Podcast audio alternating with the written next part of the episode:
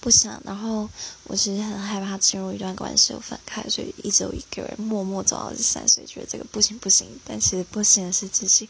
像我想要分享一个故事，就是有一个男生，他二十八岁，他想要在三十岁前结婚，所以他一直很难过。纷纷朋友都结婚了，那我是跟他是在一个心灵提升营认识的，我不知道讲内心最恐惧的东西，所以我有点半被迫讲出来。然后又觉得第一次讲又有人听，我就觉得嗯。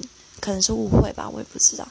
那后来那男生也很好，对，所以我就觉得第一次想有想要交往，但其实他喜欢的是前女友。那我不喜欢藕断丝连，我，所以我还是跟他告白。那很正常的被拒绝了，所以后来我就完全不联络。只是我会觉得莫名其妙，就是真的不要设限自己啊，不然你有可能害了自己，害了别人。